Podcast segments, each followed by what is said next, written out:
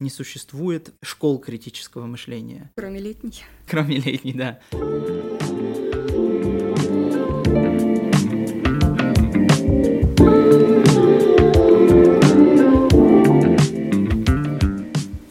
Всем привет, с вами подкаст «Афина на отдыхе», с вами я, Юля, и сегодня у нас в гостях Влад Радисламов, научный сотрудник лаборатории когнитивных исследований, преподаватель критического мышления и психологии, сооснователь сообщества Air Value, организатор мастерской критического мышления на летней школе.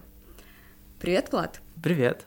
И как можно было догадаться, мы сегодня будем говорить о критическом мышлении, а точнее пытаться сделать какой-то менее профанный обзор критического мышления. Посмотрим, чем оно полезно, чем оно не полезно, если есть такие стороны, и попробуем как-то в него углубиться, чтобы понять, чем оно является по своей сути. Тогда можем, наверное, попробовать дать определение критическому мышлению в принципе, какое вообще здесь можно выбрать. Да, переходя к определению критического мышления, тут уже начинается интересное.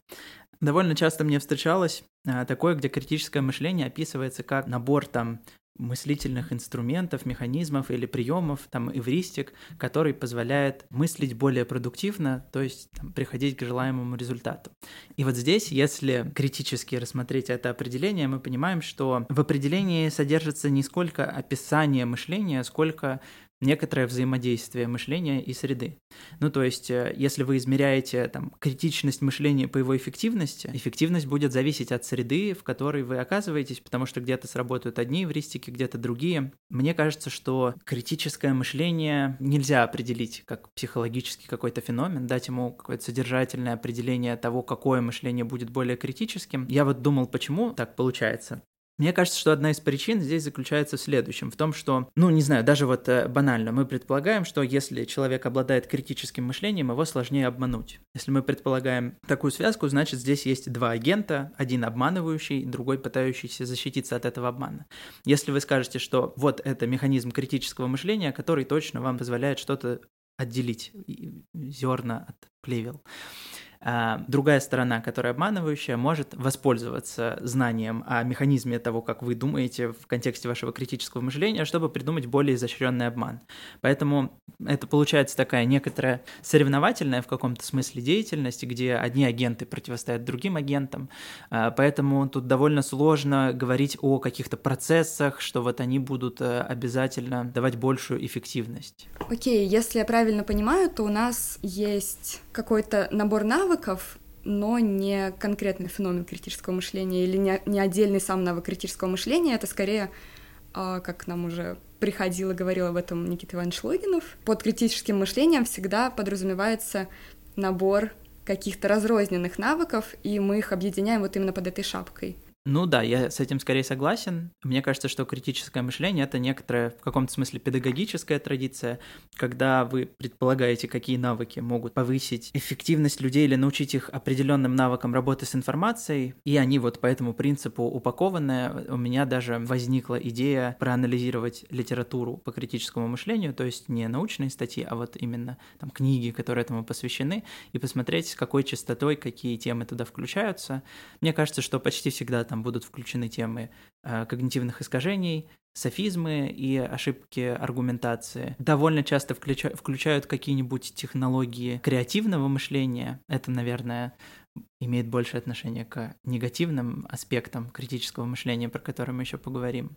Что-нибудь из теории аргументации обычно туда добавляется, потому что вроде как предполагается, что критическое мышление э, должно помогать не только анализировать и оценивать достоверность каких-нибудь высказываний информации, но и самому формировать высказывания так, чтобы их достоверность была убедительна. Поэтому это зонтичный в каком-то смысле термин, он берет что-то из теории аргументации, что-то из философии, что-то из когнитивной психологии, и даже из какого-то, наверное, повседневного знания, я имею в виду, что если размышлять о том, как в интернете себя вести, ну, грубо говоря, там, оценивать отзывы на их достоверность. Это вещи, которые живут, мне кажется, 2-3 года. Ну, там, схемы каких-нибудь мошенничеств, фишингов и фальшивых отзывов и так далее, они меняются, тоже развиваются. Вы можете оставаться up-to-date в этом вопросе, и тогда тоже это будет повышать некоторую эффективность вашего мышления. Вообще, вот если мы говорим про критическое мышление, мне кажется, довольно удачной, может быть, попытка его определения. Можно подумать о том, какие задачи обычно подразумевается, что критическое мышление решает. И вот здесь уже больше ясности, на мой взгляд, возникает, потому что первое, что приходит в голову, это оценка достоверности информации. Дальше это, возможно, построение собственной аргументации и построение текстов. Ну и я не знаю, насколько можно отделять от оценки достоверности информации. Это, наверное, проверка каких-то убеждений, может быть, собственных на их достоверности, насколько они соотносятся с действительностью складывается впечатление, что критическое мышление решили оформить, когда люди поняли, что их везде обманывают. Понятно, что критическое мышление помогает выживать в мире с э, постоянным потоком информации, которую нужно фильтровать, но давай поговорим об истории критического мышления. Словосочетание «критическое мышление», по крайней мере, я слышу от людей, что они говорят, что слышат его часто. Я его слышу часто, потому что я очень сильно в это вовлечен и в основном окружаю себя людьми, которые имеют отношение к этому термину. В смысле, они им обладают? Ну, обладают или хотя бы знают про то, что есть такая штука, как критическое мышление. Ну, я имею в виду, что это обычно люди, там, получающие или получившие образ... высшее образование, там, или заинтересованные в этой теме э, в какой-то степени люди. В целом я живу в Москве, и это тоже ограничивает в каком-то смысле круг людей, с которыми я взаимодействую. Это обычно люди там мои, примерно моего социально-экономического положения. Я думаю, что я не могу как-то репрезентативно в отношении человечества в целом или там российского населения сказать, насколько это популярный термин. Ну, давайте предположим, что термин популярный. Вот если отвечать на вопрос «почему?», да, я бы сказал, что количество доступной информации с интернетом сильно увеличилось. Не знаю, насколько увеличилось ли стремление людей как-то друг друга обманывать. Мне кажется, что просто критическое мышление довольно часто попадает в ситуации, э, когда люди не обманывают друг друга намеренно, а когда они скорее подвержены каким-то заблуждениям, в которые они скорее сами верят и хотят коммуницировать эти заблуждения. Мне кажется, в целом, если говорить про критическое мышление, то это очень молодая область. Можно было бы сказать, что это очень популярно и распространено, но я вот скорее с этим не соглашусь, потому что, например, не существует школ критического мышления. Кроме летней. Кроме летней, да. А, я имею в виду, нет такого, что есть такая-то традиция критического мышления и другая. Хотя есть некоторые, там, я не знаю, вопросы, какие-то глубинно различные взгляды, наверное, на критическое мышление, но пока что это все в таком, как мне кажется, зачаточном находится состоянии, что еще даже никакого раскола внутри людей, которые там сильно интересуются критическим мышлением или его преподают, или там пишут про него книги, вот его там не случилось пока что. Поэтому мне кажется, что это совсем такая зарождающаяся вещь, хотя запрос на нее, наверное, довольно высокий, но при этом я бы мог поругаться на людей и сказать, что люди плохо представляют, что такое критическое мышление. Мне кажется, вот это похоже на в чем-то на понятие свободы, то, что люди очень разные вещи под этим могут подразумевать и диаметрально противоположные, но что-то положительно заряженное. Примерно так может быть с критическим мышлением. Если человек с вами не согласен, то вы говорите, что он не критически мыслит, потому что там не рассмотрел те, я не знаю, аргументы, которые для вас э, имеют первоочередное значение. Э, в таком смысле довольно часто используется термин критическое критическое мышление. Я бы сказал, что критическое мышление не очень распространено. Вот почему. Хотелось бы, наверное, ну, мне, мне бы хотелось, э, чтобы была возможность в школах преподавать критическое мышление. Я понимаю, что это невозможно в плане человеческих ресурсов. Нет никаких сообществ, институций, которые бы могло подготовить кадры для того, чтобы раз в неделю люди могли там э, приходить в школу и рассказывать что-то про критическое мышление. Вот, то есть мне кажется, что это недавно начавшееся формироваться. Даже если вот когнитивным искажениям возвращаться, там традиция их исследований, это 70-е годы, получается, 20 века, то есть всего ничего времени прошло, а Канеман с «Думай медленно, решай быстро» прогремел в 2005, по-моему, году первое издание книги на английском. Тут, конечно, экономисты очень большую помощь оказали любителям критического мышления. Вот, и мне кажется, что они, собственно, и были в, во главе популяризации критического мышления на тот момент. Ты сейчас упомянул книгу Дэниела Канемана «Думай медленно, решай быстро». Почему она вообще так популярна? Прошло ведь около 60 лет с ее появления, а теория о двух системах до сих пор пользуется большой популярностью, несмотря на многочисленную критику в свою сторону. Почему вообще так? На вскидку я не уверен, конечно, почему эта книга стала так популярна. Мне кажется, потому что, во-первых, Канеман получил Нобелевскую премию по экономике, будучи психологом. Это привлекает внимание и дает некоторый гарант доверия. Ну, то есть про критическое мышление, наверное, хочется особенно читать от человека, когда ты уверен, что не дилетантом что-то написанное. Мне кажется, что там есть акцент на финансовость, да, на то, что когнитивные искажения в первую очередь влияют на людей, которые занимаются менеджментом там, в компаниях, которые принимают финансовые решения, будучи там, если они подвержены каким-то когнитивным искажениям, то это ухудшает финансовый результат. Поэтому, собственно, мне кажется, что с выходом этой книги все, кто занимается финансами, это довольно много людей, а, забрали себе ее как настольную книгу. Все начальники сказали подчиненным, что ее нужно прочитать, а подчиненные там и сами, наверное, подумали о том, что неплохо бы ее прочитать. Вот, и Поэтому мне кажется, да, что вот класс белых воротничков э, в первую очередь эту книгу э, принял для себя как настольную, Книга хорошо написана, мне кажется, она довольно интересна и описывает много когнитивных искажений. Я знакомился с критическим мышлением, в принципе, это тоже с Канемана. Э, по-моему, еще на английском я читал книгу, может быть, это было даже до того, как она вышла на русском. И она для меня переворачивала довольно сильно представление о том, как все устроено. Если вы там, я не знаю, много знаете про критическое мышление, читаете что-то про экспериментальную психологию, она может выглядеть как просто очередная окей-книга. Если у вас такого бэкграунда нет, мне кажется, для многих людей она может многие представления о том, как устроен мир, перевернуть, потому что вы начинаете задумываться о собственном мышлении, обнаруживаете, что какие-то убеждения очень четко попадают вот в категории когнитивных искажений. Да, я думаю, что эта книга впечатлила и по содержанию, и по статусу автора, и какому-то социальному эффекту, и потому, как она могла распространяться в обществе за счет того, что вот она, ну, для людей некоторых профессий представлялась очень ценным знанием, которым должны обладать люди, работающие, в общем, в определенных сферах. Вот, кстати, книга «Думай медленно, решай быстро» была одной из первых, которую я прочитала на курсе критического мышления. Я не могу сейчас оценить свои навыки критического мышления на тот момент, но на меня она повлияла, наверное, скорее как вспомогательный инструмент для выделения метапозиций по отношению к тому, как я рассуждаю, но при этом сама теория, как взгляд на мышление, привлекательной мне не показалась.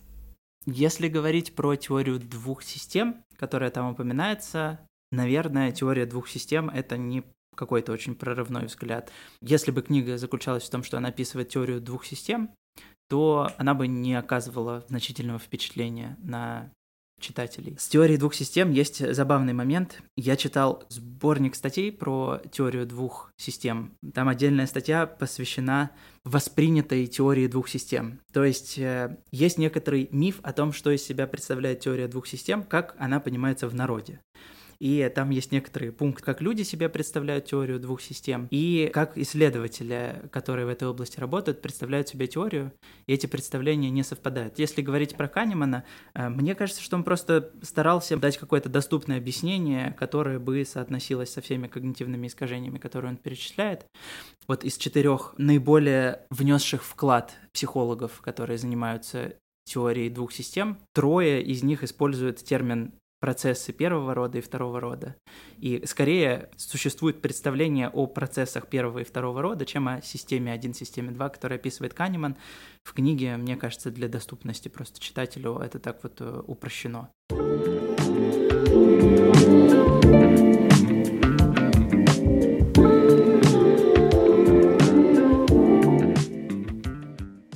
Окей, зачем нужны когнитивные искажения?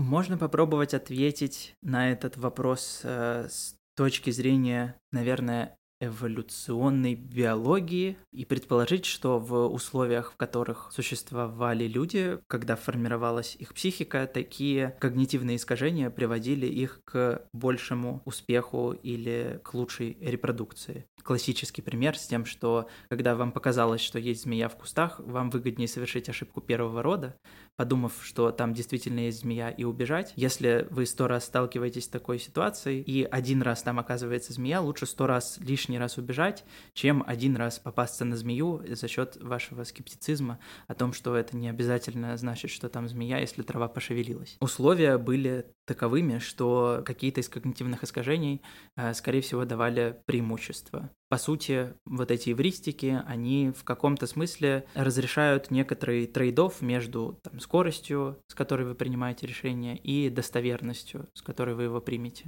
А нет ли здесь обратных затрат? Все-таки человек, который пытается критически фильтровать информацию, тратит на это очень много ресурсов. И вообще не станет ли человек слишком подозрительным или слишком утомляемым?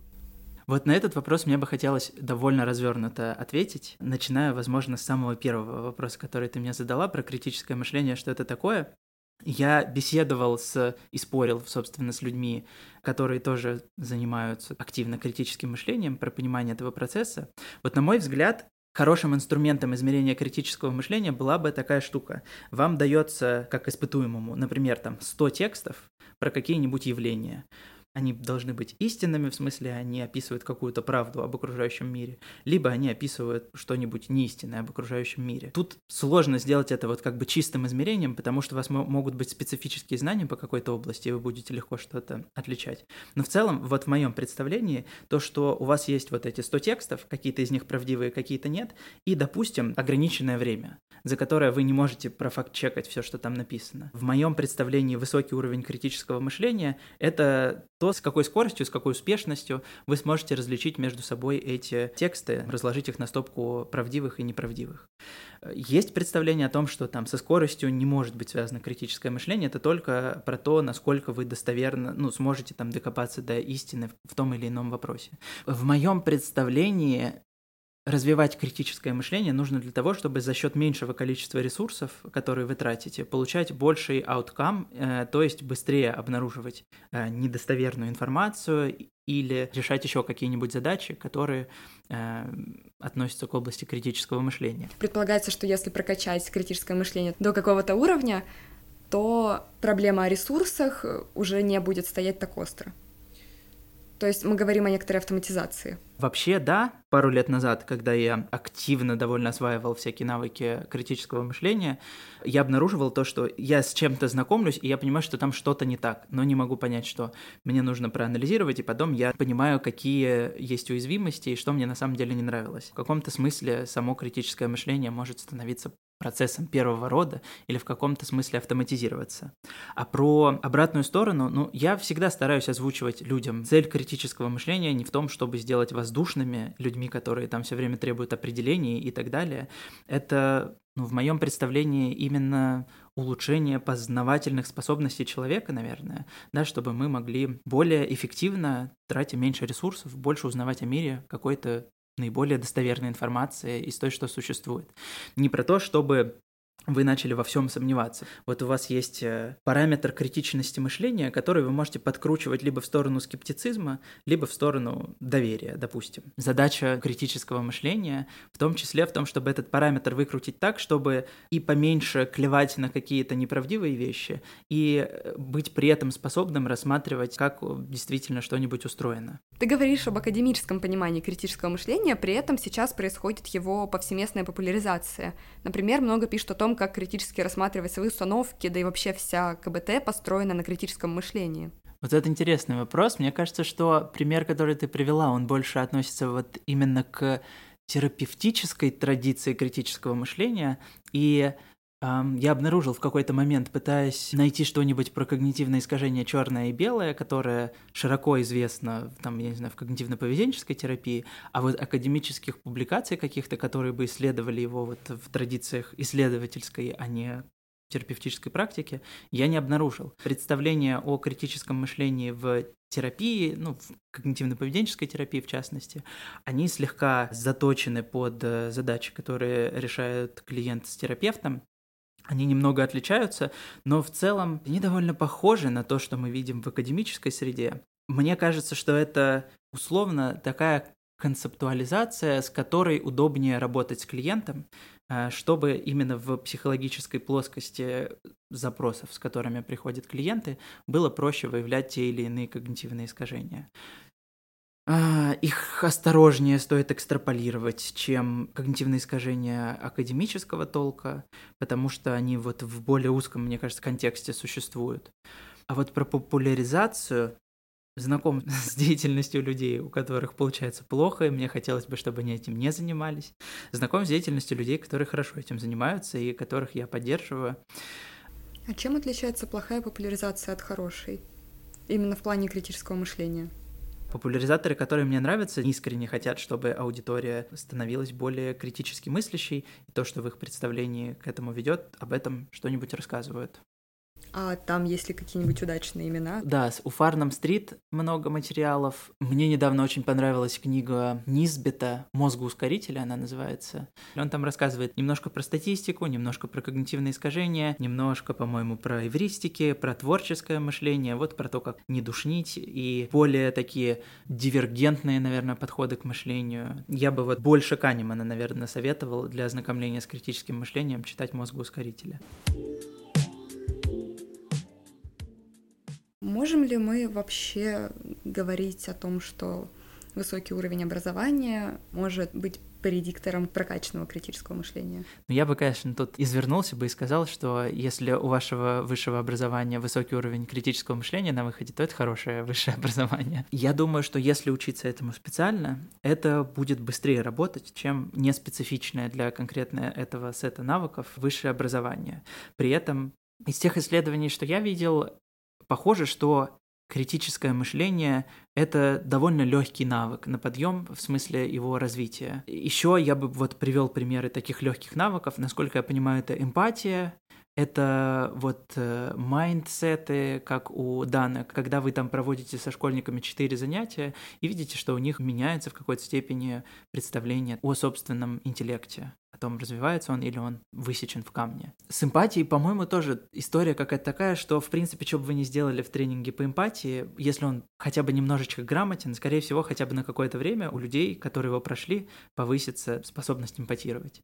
С критическим мышлением, насколько я понимаю, такая же ситуация. Помнится мне, что я читал что-то такое, когда люди проходили курс критического мышления, а потом им через несколько месяцев совершали некоторый мошеннический звонок, типа, где им нужно было как-то вот на практике применить критическое мышление, то, что это был не, не тестовый вариант оценки. Ну и, собственно, группы, которые проходили э, курс критического мышления в сравнении с теми, кто не проходил с похожим социокультурным бэкграундом, они лучше себя показывали даже через какое-то время. Да, поэтому на возможность усвоения критического мышления я смотрю оптимистично. Мне кажется, что скорее усвоение пула навыков хоть в какой-то степени приближает людей к лучшим познавательным практикам.